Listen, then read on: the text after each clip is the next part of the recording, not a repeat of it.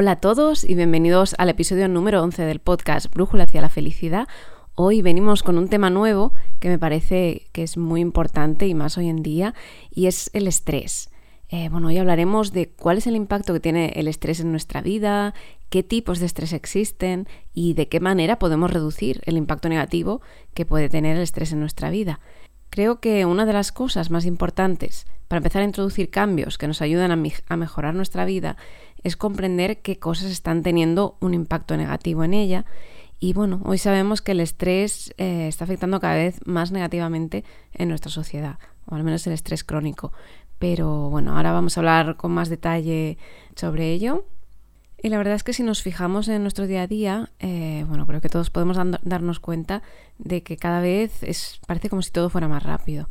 Yo creo que todos nos podemos imaginar como bastante realista una situación de una persona ¿no? que, se levanta por la mañana, eh, bueno, desayuna eh, rápido para llegar al trabajo, porque dentro de un rato ya, ya entra, pero bueno, antes de ir a trabajar, coge, deja a los niños en el colegio, eh, coge el coche para llegar al trabajo y hay un atasco, eh, se oyen los claxons de los coches, eh, de repente mira el reloj y dice, ostras, tengo una reunión, mm, ostras, me parece que no voy a llegar, llama por teléfono para avisar, luego, bueno, al final, mira, parece que ha llegado más o menos bien, pero después de la jornada laboral llega el mediodía y entonces, ostras, tenemos que comer rápido, ¿no? Porque eh, nos quedan tareas por hacer que tenían que entregarse hoy y, por la tarde tenemos que ir a buscar a los niños al colegio o, a las extraescolares que acaban y bueno, tenemos que acabarlo antes ¿no? de, que llegue esa hora.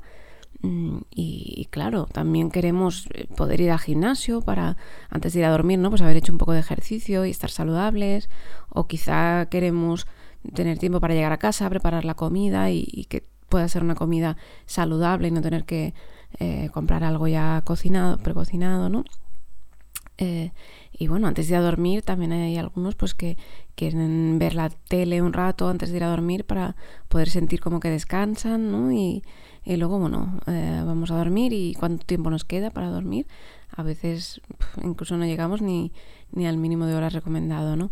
Bueno, pues esto que, que os estoy explicando creo que todos lo podemos visualizar como algo que puede pasar, ¿no? Y, la verdad es que así es la vida de muchas personas, eh, si no la de todos nosotros en alguno de estos ámbitos que he comentado.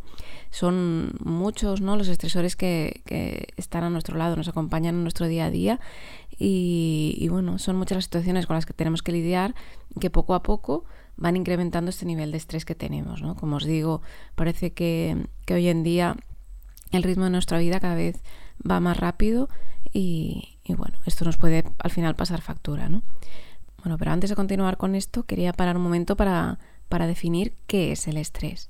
El estrés es un conjunto de reacciones fisiológicas del cuerpo que aparecen tras percibir una situación como amenazante o que requieren de una mayor demanda por nuestra parte y que preparan al cuerpo para la acción de cara a hacer frente a la nueva situación que, que estamos observando.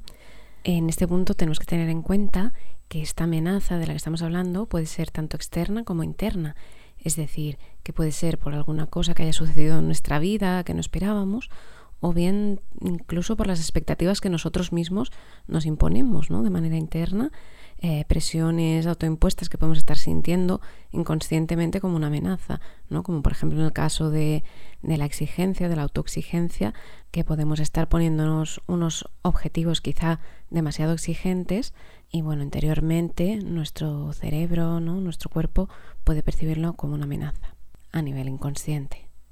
Pero bueno, podríamos decir, ¿el estrés es algo negativo? Pues bueno, no necesariamente. ¿vale? Siempre oímos hablar, ¿no? De, del estrés y el efecto que tiene en nosotros, el efecto negativo que tiene en nosotros, y es cierto, pero eh, bueno, aquí quería hacer una puntualización y es que no todo el estrés es negativo, ¿vale? Sino que es gracias al estrés que, bueno, si nos remontamos unos años atrás, ¿no? Podríamos decir que estamos aquí hoy, ¿no? Que, eh, bueno, nuestros antepasados han podido sobrevivir hasta el día de hoy, ¿no? Gracias a este estrés que tenemos como mecanismo de defensa. Pues bien, volviendo un poco a algunos temas que ya hemos comentado en episodios del podcast anteriores, eh, bueno, la función de nuestro cerebro es la de asegurar nuestra supervivencia, ¿vale? No, no la de hacernos felices, por ejemplo. Y, como os decía, si nos remontamos a años atrás, ¿no? En la, en la época de nuestros antepasados de las cavernas, eh, como os decía, ¿no? Eh, hoy en día estamos aquí gracias a que el estrés les ayudó a sobrevivir a los diferentes peligros que les acechaban. ¿Vale? Pero ¿cómo les ayudaba el estrés a, a nuestros antepasados? ¿no? pues bueno, como sabéis, en estas épocas eh, era algo bastante común, ¿no? Que, por ejemplo, se encontraran con algún peligro, un, depredador que quería atacarles y gracias al estrés, ¿no? Era el recurso que tenían nuestros antepasados para poder sobrevivir. ¿Y cómo es posible, ¿no? Que el estrés les ayudara a sobrevivir? Pues bien, eh, bueno, la función de nuestro cerebro, que todavía sigue funcionando de la, misma manera, eh, es pues Mm, protegernos, como os digo, ¿no? de, los peligros que puedan haber. Y por tanto, cuando nos encontramos ante una situación de peligro, nuestro cerebro ¿no? es como si se activara una señal de alarma y lo que hace es generar estrés, segregar cortisol.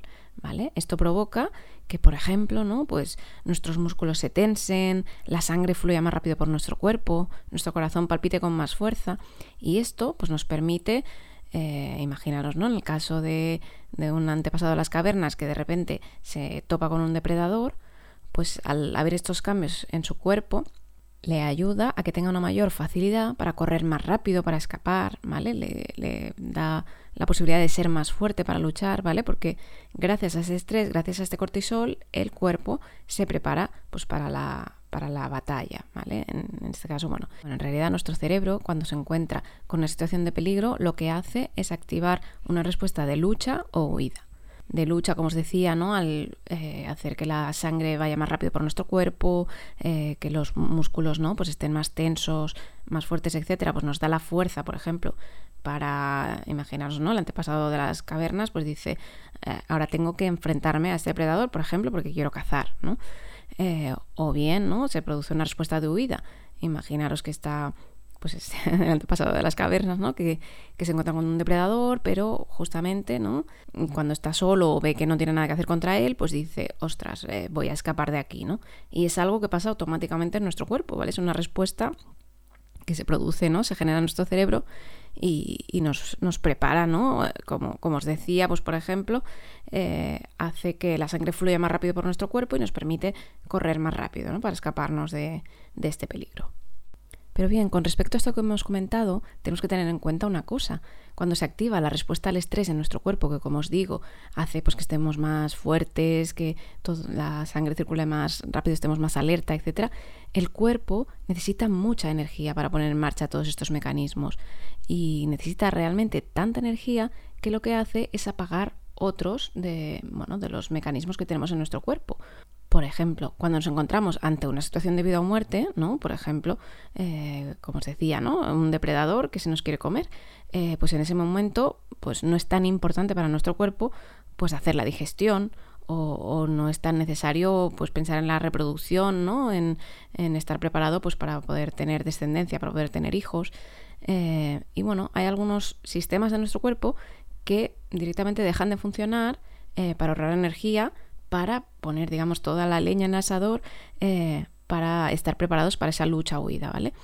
Eh, y, como os digo, son muchos los sistemas que dejan de funcionar, por ejemplo, ¿no? uno de los cuales que, deja de funcionar cuando nuestro cuerpo se centra en la lucha huida, ¿no? en, la señal de, alarma, eh, pues lo que deja de funcionar es el sistema inmune, ¿vale? Por tanto, la capacidad que tiene nuestro cuerpo para curarse a sí mismo. Es por esto que cuando sometemos al cuerpo a situaciones recurrentes de estrés, cuando nos encontramos repetidamente en situaciones de estrés, eh, pues es habitual que se produzcan más enfermedades, que se produzcan diferentes problemas intestinales eh, o problemas para la reproducción, por ejemplo, como decíamos. Pero bueno, en, un rato hablaremos un poquito más en detalle sobre esto. Pero bueno, como sabéis, hoy en día es frecuente oír hablar del estrés como algo negativo. Y como ya hemos comentado anteriormente, no necesariamente el estrés es algo negativo. Como estábamos diciendo hasta ahora, ¿no? También nos ha ayudado, por ejemplo, a sobrevivir a diferentes problemas. Entonces, ¿qué tipos de estrés existen? Bueno, pues para explicar un poco esto que hemos comentado antes, ¿no? Eh, podemos decir que cuando nosotros no percibimos una situación como amenazante, lo que sucede en nuestro cuerpo es que la mitad de nuestro sistema nervioso se activa, ¿vale? Como, como os decía, ¿no? Eh, eh, esto que percibimos una situación de peligro y entonces nuestro cuerpo pues hace que palpite la sangre más rápido, eh, se vuelve más, los músculos se tensan, etc. Cuando pasa todo esto, lo que está sucediendo es que nuestro sistema simpático, ¿vale? Que es una parte del sistema nervioso, se activa y la otra mitad de nuestro sistema nervioso, que es el sistema parasimpático, se inhibe, por tanto deja de funcionar, se queda en reposo. ¿Y cuál es el problema? Pues el problema se da cuando pasamos demasiado tiempo con nuestro sistema nervioso hiperactivado, eh, en el que predomina la activación del sistema simpático, que como os digo, es el que se genera cuando nos encontramos ante situaciones de peligro y por tanto el que genera estrés en nuestro cuerpo. Pero bueno, para entender esto mejor vamos a hablar de los dos tipos de estrés que podemos encontrar. El primero es el estrés agudo. Este tipo de estrés tiene lugar durante un periodo corto de tiempo y desaparece al cabo de un rato. Eh, podemos decir que aparece ¿no? cuando se presenta ante nosotros pues, un reto que debemos afrontar, ¿no? como un peligro o un miedo puntual, por ejemplo, como comentábamos, ¿no? ante una situación de un depredador ¿no? que quiere atacarnos eh, y entonces pues eso se genera en nuestro cuerpo esta reacción de, lucha o huida. O, por ejemplo, también puede aparecer eh, cuando se presenta un reto ante nosotros, que puede ser una situación nueva que no esperábamos, una situación emocionante, ¿no? Em, un reto que queremos alcanzar, ¿no? Y que requerirá más recursos de los que tenemos. Y lo importante de todo esto es que cuando este estrés se da en pequeñas dosis, pues puede ser bueno para nosotros, puede ser estimulante, ¿no? Nos ayuda pues a eso, ¿no? enfrentarnos a, retos, ¿no? Pues por ejemplo, cuando tenemos que preparar una, una presentación en público, cuando queremos prepararnos para, por ejemplo, una carrera que queramos realizar, etc. Y luego encontramos otro tipo de estrés, que es el estrés crónico. El estrés crónico tiene lugar durante un periodo de tiempo prolongado, ¿vale? Por tanto, ya no desaparece con rapidez como el estrés agudo, sino que puede durar semanas, meses, incluso años, ¿vale? Es un estrés que perdura en el tiempo y, que no desaparece, ¿vale? Y por tanto lo podemos llamar crónico. Este tipo de estrés lo que hace es que mantiene nuestro sistema nervioso hiperactivado y el problema eh, incluso es que cuando estamos eh, viviendo en este tipo de estrés crónico durante mucho tiempo, las personas incluso podemos acostumbrarnos a este nivel de activación, eh, nos podemos acostumbrar tanto a él que no nos demos cuenta de, que lo estamos padeciendo, ¿no? Y, bueno, puede acabar dañando seriamente nuestra salud. Y bueno, ¿por qué, no? ¿Por qué este tipo de estrés crónico daña nuestra salud? Pues bien, como ya hemos comentado anteriormente, cuando nos encontramos ante un peligro, eh, cuando se da ese pico de estrés, nuestro sistema nervioso activa el sistema simpático y desactiva el parasimpático. ¿Vale? Lo que hace es inhibir funciones que son vitales para nuestro cuerpo y, e incluso, como decíamos, no puede afectar a nuestro sistema inmune, que al final es el que nos, lo que nos protege. Por tanto, si esto sucede de una manera puntual no hay problema, pero si es algo que perdura en el tiempo, puede afectarnos muy negativamente tanto a nivel físico como mental, porque podemos notar que, nuestro sistema inmune, ¿no? nuestro sistema de defensa no funciona y por tanto pues enfermaremos más, tendremos más problemas intestinales, ¿no? Podemos padecer de migrañas, eh, dolores cervicales, tener insomnio, ansiedad, depresión, etc. Incluso aunque no nos demos cuenta, ¿vale? Porque nos va a seguir afectando porque lo que hace nuestro cuerpo es desactivar toda esta serie de mecanismos eh, que, nos ayudan, ¿no? Porque al final lo que está sucediendo es que grandes funciones que son muy importantes para nuestro cuerpo están siendo inhibidas. Y por tanto, cuando vivimos en esta situación durante mucho tiempo, es muy perjudicial para nosotros, puede llegar a ser muy perjudicial. Y aquí quiero hacer una aclaración y, bueno, es un poco explicar la diferencia que hay eh, entre los animales y nosotros, porque hay una diferencia muy importante en cuanto a la gestión del estrés. Voy a poner un, caso hipotético, ¿vale? Imaginaros pues un antílope eh, que está por ahí pues tan tranquilo, ¿no? Comiendo o lo que sea en su hábitat y de repente se acerca un león, ¿vale? Eh, entonces en, el antílope se, activa su sistema de alarma, ¿no? Dice, ostras, un peligro, ¿no? Se ha acercado aquí y de repente su cuerpo empieza a segregar cortisol, como hemos comentado. Se activa el cuerpo, ¿no? Se activa la respuesta de su cuerpo para la lucha o huida.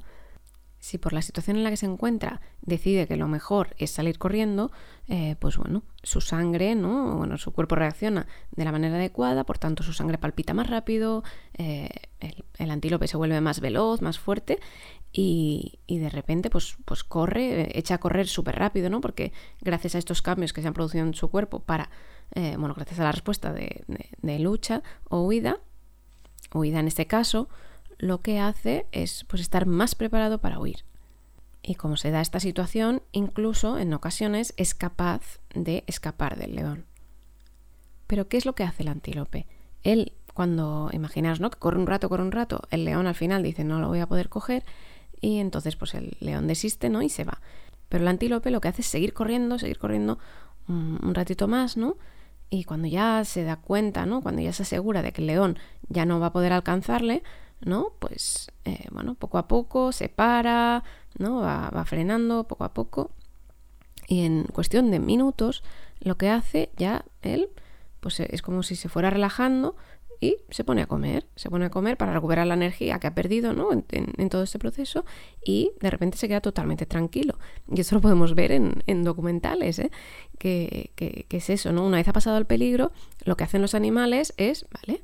Ya está, estoy tranquilo y se ponen a comer tan tranquilos, ¿no? Como si no hubiera pasado nada y lo que hacen es desactivar completamente su respuesta al estrés.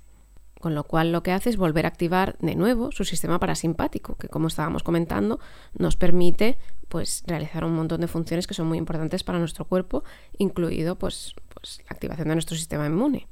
Pero, ¿qué, es lo que diferencia a, a, este antílope ¿no? de los humanos? Pues, pues bien, el antílope eh, no sé para pensar, ¿no? Cuando ya ha acabado de correr, no sé para pensar, ostras, ¿y qué hubiera hecho si el león me hubiera comido? O, madre mía, madre mía, casi me muero. Nada, hace cinco minutos, o sea, es que casi, casi me muero y, qué hubiera pasado, ¿no? ¿Qué, qué, haría yo a partir de ahora? ¿Y, mi familia qué pensaría? O, ¿vale? Su, cerebro, digamos, no tiene estas capacidades que, le permiten eh, reflexionar sobre esto, ¿vale? Y, bueno, esta es la diferencia, esta es una de las cosas ¿no? que, diferencia, eh, que diferencia al ser humano del resto de animales y es nuestra capacidad para reflexionar sobre las cosas que nos suceden. Por tanto, este antílope, los animales, consiguen desactivar por completo la respuesta de su cuerpo al estrés una vez ya ha pasado el peligro y lo hacen automáticamente, ¿vale? Pero el ser humano no funciona así. Como ya hemos comentado en alguna ocasión, la diferencia entre las personas y los animales es que debido a lo mucho que ha evolucionado nuestro cerebro con el tiempo, tenemos una mayor dificultad para parar por completo nuestra, nuestra respuesta al estrés. Y una vez que pasa el peligro, mm, pues bueno, nuestro cerebro sigue rumiando, analizando, pensando, ¿vale? Eh, y esto hace que nuestro sistema nervioso simpático siga activado, el que se ha activado por respuesta al estrés. Y en ocasiones esto puede pasar durante mucho, mucho tiempo, ¿vale?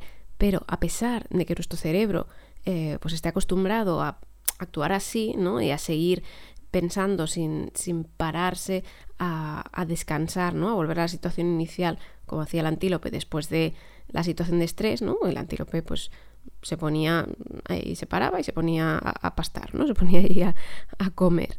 Eh, pues bien, digamos que nuestro cuerpo no está preparado para vivir así. ¿Vale? Y por tanto, si pasamos demasiado tiempo en un estado de estrés crónico, bueno, esto nos puede acabar afectando de una manera muy negativa. Pues bien, ahora que hemos visto esta diferencia ¿no? que, hay entre los animales y las personas, ¿no? Y, y por qué ¿no? a nosotros nos afecta mucho más el estrés cuando estamos hablando de un estrés crónico, eh, bueno, podemos pensarnos ¿y, qué podemos hacer ¿no? ante esta situación, qué podemos hacer para que no nos afecte tan negativamente eh, este tipo de estrés. Pues bien, lo primero y más importante es ser conscientes de ello, ¿vale? Ser conscientes de cómo funciona nuestro cuerpo, de cómo funciona nuestro cerebro, ¿vale? De qué necesitamos, ¿no? Para poder, eh, bueno, paliar de alguna manera estos efectos negativos que tiene el estrés en nuestro cuerpo y que, bueno, de una manera automática, ¿no? Nuestro, nuestro cuerpo, mm, bueno, digamos que tiene mayor facilidad a perpetuar el estrés, ¿vale? Por tanto, si nuestro cerebro funciona así, si nosotros funcionamos así, ¿qué podemos hacer nosotros activamente, ¿vale? Para reducir este impacto negativo que tienen nosotros. Pues bien, una vez eh, ya sabemos ¿no? que, esto funciona así, lo que podemos hacer es tomar la decisión de cambiar la manera en que nos comportamos, que actuamos, etcétera, para así eh, ver qué podemos hacer para cuidar nuestro cuerpo y nuestra salud mental. Pues bien, como hemos comentado, el problema es que cuando el estrés perdura en el tiempo y no se apaga en nosotros, por decirlo de alguna manera, provoca ciertos daños en nuestro organismo, ¿vale? Eh, y que, bueno, al igual que los animales no tienen, tienen la función de apagar su respuesta al estrés una vez ha pasado el peligro, eh, bueno, para nosotros es más complicado. Sin embargo, hoy en día conocemos diferentes técnicas, diferentes cosas que nos ayudan a apagar nuestra respuesta al estrés o a tener una mayor resiliencia para, para sobrevivir a él, digamos, ¿no? Para paliarlo. Así como ciertas cosas que nos ayudan a tener una mayor resiliencia al estrés, ¿vale? Para estar más preparados para gestionar estas situaciones cuando se dan en nuestro día a día. Pues bien, ahora en esta segunda parte del podcast lo que quería hacer es comentaros diferentes cosas que podemos hacer para gestionar el estrés de una manera más saludable. Y dentro de estas cosas he hecho una recopilación de, bueno, de 14 cosas ¿no? que creo que nos pueden ayudar a gestionar el estrés, a ayudar a nuestro cuerpo a pagar de alguna manera esta respuesta al estrés. Y bueno, mm, tened en cuenta ¿no? que cada persona es un mundo, cada, para cada una, bueno, para cada persona eh, algunas de estas cosas funcionarán mejor, otras peor, ¿vale? Yo hoy lo que quería era compartir con vosotros diferentes cosas, ¿no? Que conocemos que, que funcionan, que nos ayudan, ¿no? Con la gestión del estrés, para que cada uno de vosotros pueda encontrar cuál es aquella o aquellas que os pueden funcionar mejor, ¿vale? A la hora de gestionar de una manera más saludable este estrés, ¿vale? A la hora de reducir de alguna manera eh, este impacto que tiene el estrés en nuestro cuerpo, ¿vale? Para volver a una situación en la que podamos apagar esta respuesta al estrés de nuestro cuerpo. Pues bien, vamos allá. Eh, bueno, la primera que os quería comentar es la meditación o el mindfulness. Eh, bueno, la verdad es que el mindfulness y la meditación son unas herramientas maravillosas para gestionar el estrés. Y bueno, supongo que todos vosotros sabréis la repercusión que está teniendo en la ciencia en los últimos años el mindfulness como eh, una herramienta ¿no? para gestionar el estrés, que la verdad es que nos ayuda en muchos campos de, nuestra vida, pero es muy efectivo ¿no? para, la gestión del estrés. Y bueno, programas tan reconocidos como el famoso MBSR, Mindfulness Based Stress Reduction, eh, bueno, nos, nos, dan pruebas tangibles ¿no? de el poder que tiene la meditación de cambiar por completo los mecanismos de nuestro cerebro y cómo nos ayuda eh, a reducir el estrés. Eh, la meditación, así como el mindfulness, que es mucho más que solo meditación, eh, son como un entrenamiento de la, mente. Eh, para, bueno, si lo realizamos todos los días, para empezar a generar cambios en nosotros, en nuestro cerebro, que nos permitirán ser menos reactivos en el día a día. Y simplemente, bueno, lo que hacemos en la meditación mindfulness, por ejemplo, es muy común trabajar la meditación centrada en la respiración, que lo que haces es poner simplemente el foco en cómo estás respirando, eh, poner la atención ahí y, simplemente al fijarnos en cómo estamos respirando, al respirar conscientemente, eh, bueno, de una manera concreta, ¿no? Con, el diafragma, etcétera, lo que estamos haciendo es activar el nervio vago. Y el nervio vago lo que nos ayuda es a reducir de una manera instantánea eh, la, activación que se está produciendo en nuestro cuerpo. ¿Vale? Por tanto, algo tan sencillo ¿no? como pararse a eh, fijarse en la respiración nos puede ayudar a reducir esta activación ¿no? que se haya podido activar em, por una respuesta al estrés.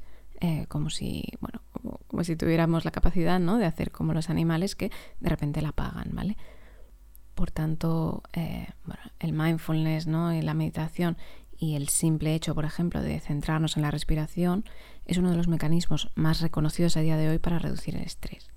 Y por tanto, bueno, yo os recomiendo muchísimo eh, bueno, utilizar esta técnica, al menos probarla. Y, la verdad es que bueno, es, una de las cosas que más nos va a ayudar a reducir el impacto negativo del estrés en nuestra vida. Bueno, todos los puntos que quería comentar, aunque parezca muy simple, es dormir. ¿Vale? Bueno, mientras dormimos, eh, ya lo hemos comentado en algún episodio, tanto nuestro cuerpo como nuestra mente lo que hacen es ir reparándose. Hoy conocemos la importancia que tiene dormir mm, las horas suficientes ¿no? para nuestro cuerpo y también para nuestra mente, ya que cuando dormimos ¿no? pues estamos obteniendo la energía que nuestro cuerpo necesita, estamos también reparando los tejidos, eh, también se producen pues muchas más conexiones en nuestro cerebro, ¿no? Nos ayuda a integrar las cosas que nos han sucedido en nuestro día a día y por tanto, em, bueno, si tenemos un sueño adecuado, tendremos más recursos para gestionar las posibles situaciones de estrés que se vayan presentando en nuestro día a día, ¿no? Porque, porque lo que pasa cuando no dormimos las horas necesarias, ¿no? Es que estamos más reactivos y por tanto nuestra amígdala, ¿no? Que es la parte de nuestro cerebro que reacciona ante las situaciones que nos afectan de alguna manera negativa o las situaciones de peligro, eh, pues la amígdala está más reactiva y pues tenemos mayor tendencia pues a responder mal a, las personas, ¿no? Digamos de una manera pues que no sería la, la más adecuada, etcétera. Y si, como hemos comentado, ¿no? nos encontramos en un estado de estrés crónico, todavía es más importante eh, que, bueno, que cuidemos el sueño, ¿no? que demos a nuestro cuerpo las horas de sueño que necesita para que así pueda ir reparándose, para que así pueda estar en un estado tanto físico como mental, eh, bueno, que sea lo más ideal posible. Y bueno, las recomendaciones habituales ¿no? para los adultos pues es, está en dormir una media entre 7 y 9 horas. Eh, también varía, ¿no? Depende de las personas, pero la media habitual pues sería como estas horas. Como tercer punto, eh, quería hablaros sobre el ejercicio, ¿vale? Y es que hoy, hoy día numerosos estudios han demostrado la importancia que tiene el ejercicio físico para cuidar no solo nuestra salud física, sino también nuestra salud mental. Y bueno, también se ha demostrado ¿no? la importancia que tiene el ejercicio físico para reducir los niveles de ansiedad, de depresión, eh, bueno, además de todos los beneficios a nivel de salud ¿no? que proporciona nuestro cuerpo. Además sabemos que, bueno, cuando realizamos ejercicio físico, eh, en nuestro cuerpo se segregan endorfinas, ¿vale? que son las que se encargan de proporcionar al cuerpo pues, un estado como de euforia y de bienestar emocional. Y por tanto, al, bueno, al acabar ¿no? una sesión de ejercicio, disminuyen en nosotros los efectos de tensión que pueda tener el cuerpo y, y se genera, nos ayuda ¿no? a llegar a un estado de relajación general. ¿vale? Por tanto, así también se, reduce de alguna manera los efectos que tiene el estrés en nosotros y en nuestro cuerpo. Por tanto, también es un mecanismo que nos ayuda muchísimo a gestionar el estrés. Como punto número cuatro, hablamos de la comida saludable y es que aunque parezca ¿no? que, la comida solo eh, puede afectar a nuestro cuerpo, la verdad es que bueno, cada día está más claro que la salud mental está muy ligada a la salud física y la alimentación también nos puede ayudar a mejorar el estrés ya que bueno, hoy sabemos el impacto que tienen ¿no? ciertos alimentos, por ejemplo, procesados en, nuestro cuerpo, que nos pueden producir inflamación eh, y bueno, una serie de, reacciones negativas en nuestro cuerpo que al final también eh, afectan negativamente a nuestra salud mental, ¿no? porque ya sabemos que, que bueno, intestino y cerebro ¿no? pues están muy conectados y al final lo que nos afecta eh, al intestino, ¿no? Lo, que comemos también nos afecta al final a, la energía ¿no? que estamos trayendo a nuestro cuerpo y tiene un impacto negativo pues, en un montón de factores, ¿no? que, bueno, que ahora tampoco vamos a entrar en detalle, pero que si cuidamos ¿no? cuáles son nuestros hábitos de, comida ¿no? y, comemos cosas más saludables, al final estamos eh, teniendo un impacto más positivo en nuestra salud, no solo física, sino también mental y así también eh, nos ayudará con la gestión del estrés. Como punto número 5 vamos a hablar de la inteligencia emocional, que bueno, ya hemos hablado muchísimo de ella en este podcast, pero bueno, como ya hemos comentado varias veces, la inteligencia emocional nos ayuda a ser capaces de responder eh, de una manera deliberada, decidiendo cuál es nuestra respuesta, en lugar de reaccionar automáticamente ante las cosas que nos suceden. ¿no? Nos permite tener la capacidad de parar un momento ¿no? cuando nos sucede algo y poder decidir cómo queremos responder. ¿no?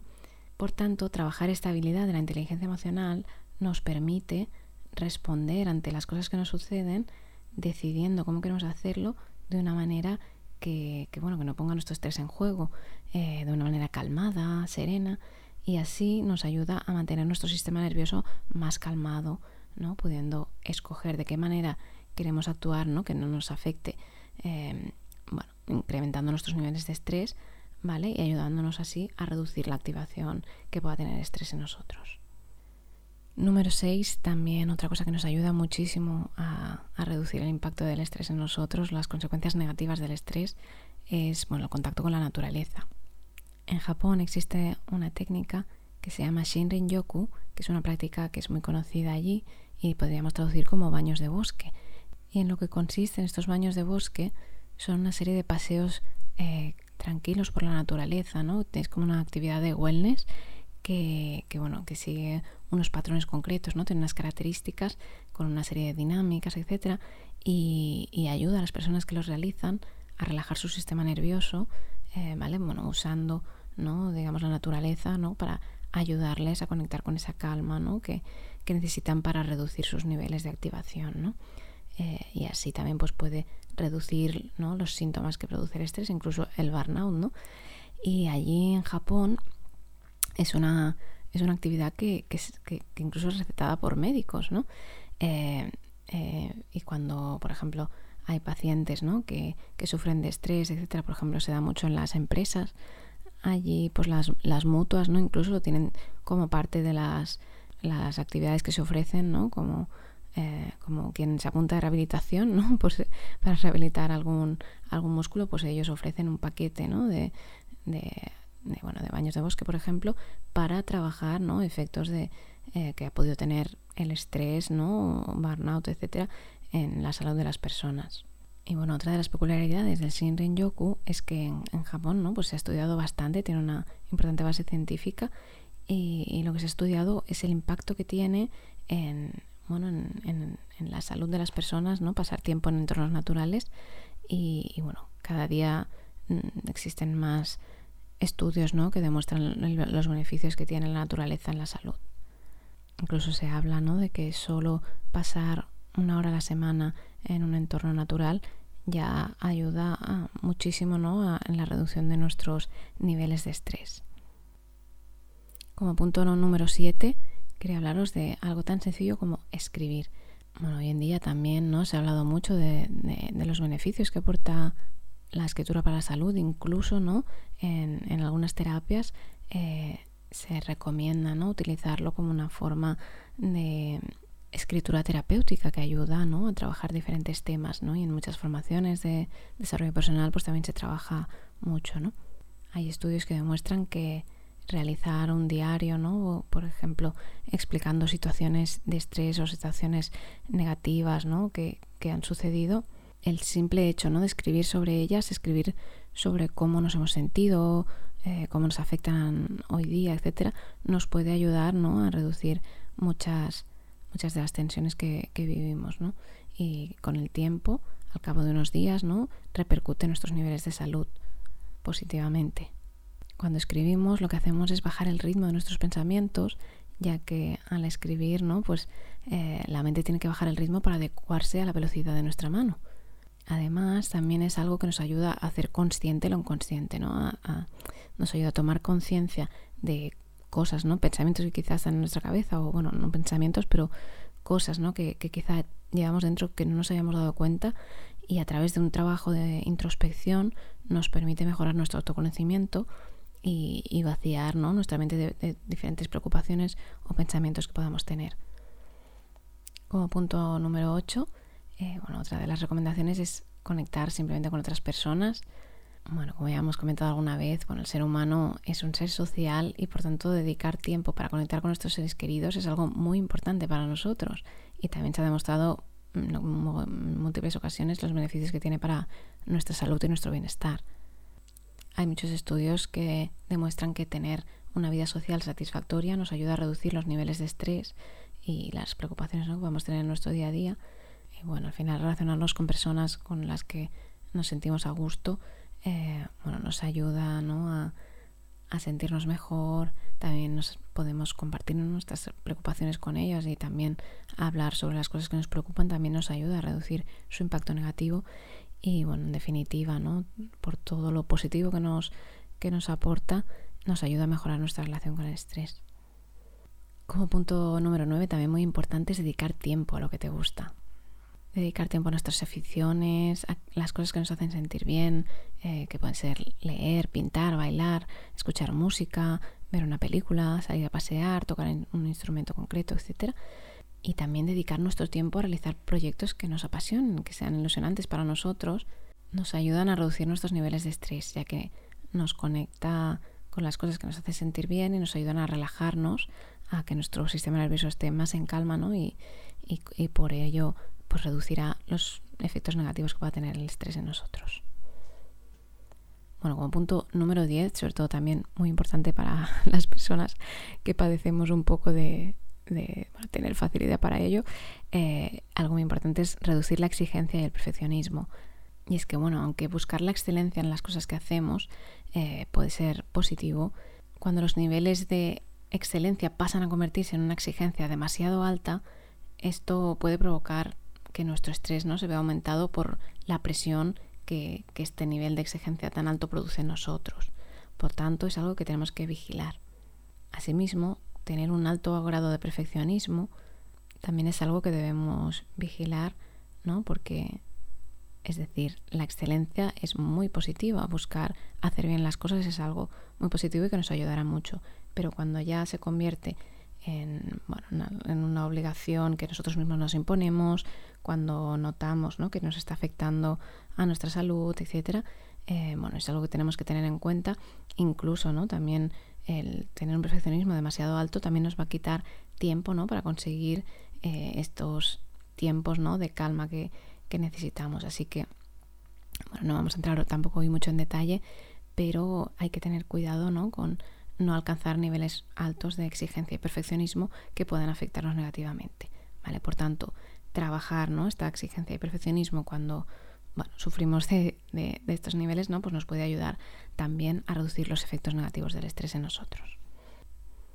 Como punto número 11, poner el foco en lo positivo. Pues bien, trabajar temas como la gratitud, ¿no? Poniendo foco en las cosas positivas que nos pasan en nuestro día a día, cosas eh, que podemos agradecer, cosas eh, bueno, que nos han hecho ilusión que nos sucedan o, o cosas que hacen otros por nosotros, ¿no?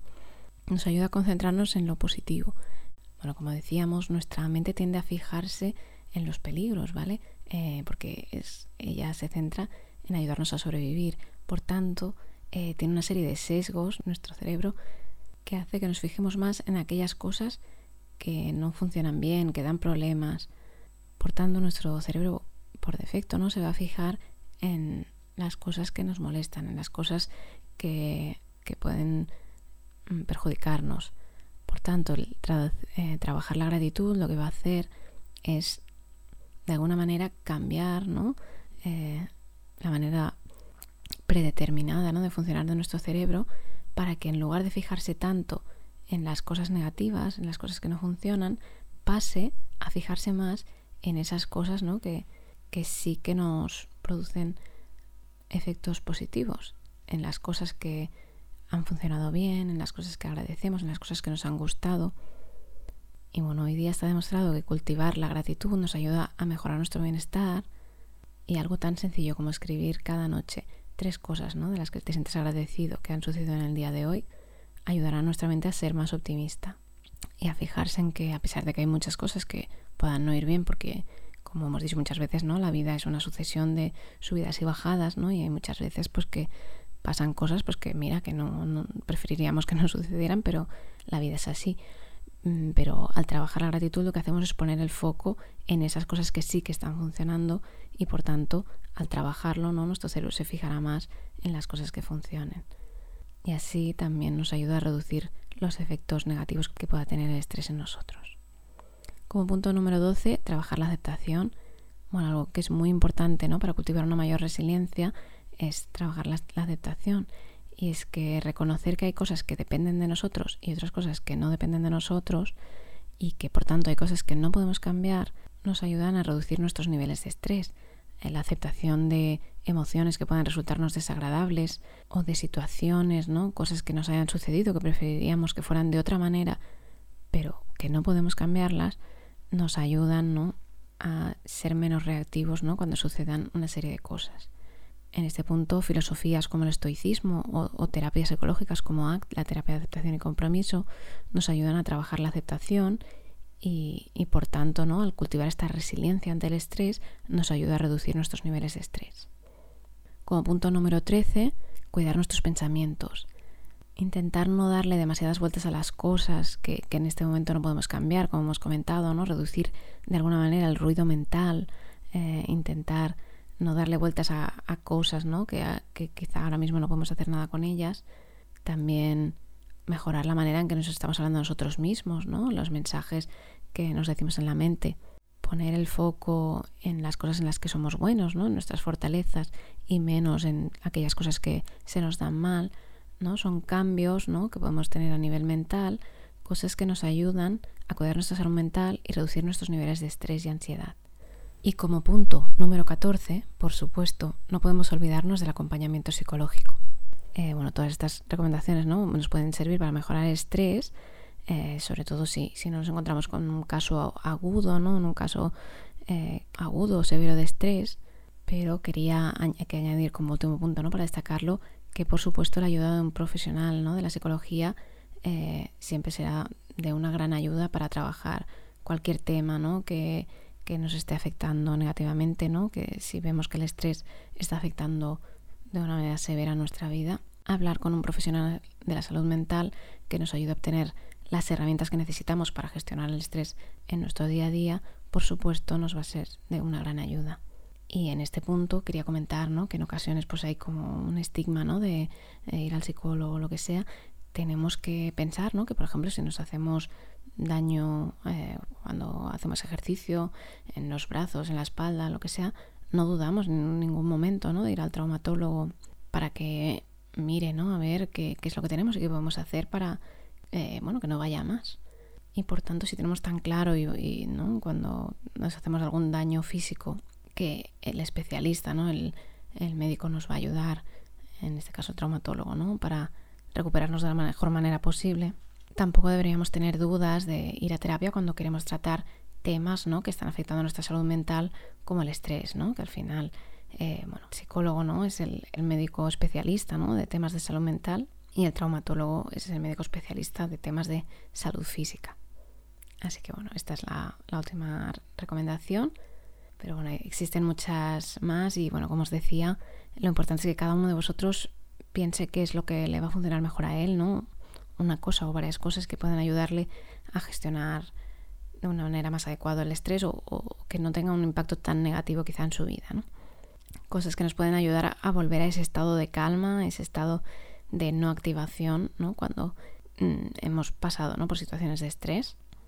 Y bueno, como hemos comentado, el estrés es algo que bueno, forma parte de nuestra vida y está ahí y, y no es algo malo, sino que es un mecanismo que nos ayuda a sobrevivir, nos ayuda también a enfrentarnos a nuevos retos ¿no? que queremos conseguir, metas que queremos alcanzar. Pero lo importante es que tenemos que vigilar cuando el impacto del estrés en nuestra vida es demasiado grande, ya que si no conseguimos que pare, que si no conseguimos que deje de impactar en nuestra vida, se puede producir el estrés crónico, que como hemos comentado, ¿no? puede tener ya unas consecuencias que son mucho más graves para nuestra salud. Por tanto, ya sabes, si si crees que el nivel de estrés que estás teniendo en tu vida es más elevado del que te gustaría, pues bueno, te animo desde aquí a poner en práctica alguna de estas técnicas, eh, la más adecuada a tu situación. Y bueno, espero que poco a poco esos niveles de estrés puedan ir bajando para que tú puedas volver a ese estado de reposo, de, de calma, ¿no? de no activación, que es al final el que necesitamos bueno, tener el mayor tiempo posible ¿no? para que el estrés no impacte negativamente en nosotros. Y bueno, hasta aquí el episodio de hoy. Eh, bueno, en el próximo episodio hablaremos con más detalle de uno de los puntos que tienen una mayor relevancia a la hora de ayudarnos a combatir los efectos negativos que el estrés puede producir en nosotros. Bueno, ya lo veremos en el próximo episodio. Y bueno, hasta entonces espero que te hayan servido de ayuda los consejos que hemos presentado hoy y te animo que los pongas en práctica porque como ya sabes, como hemos comentado en episodios anteriores, la experiencia, el practicar y practicar es lo que al final más nos ayuda a lograr cambios reales en nuestra vida. Así que nada, de nuevo muchas gracias por pasarte por aquí, espero que tengas un buen día y que tu brújula esté contigo. Un beso, hasta la próxima.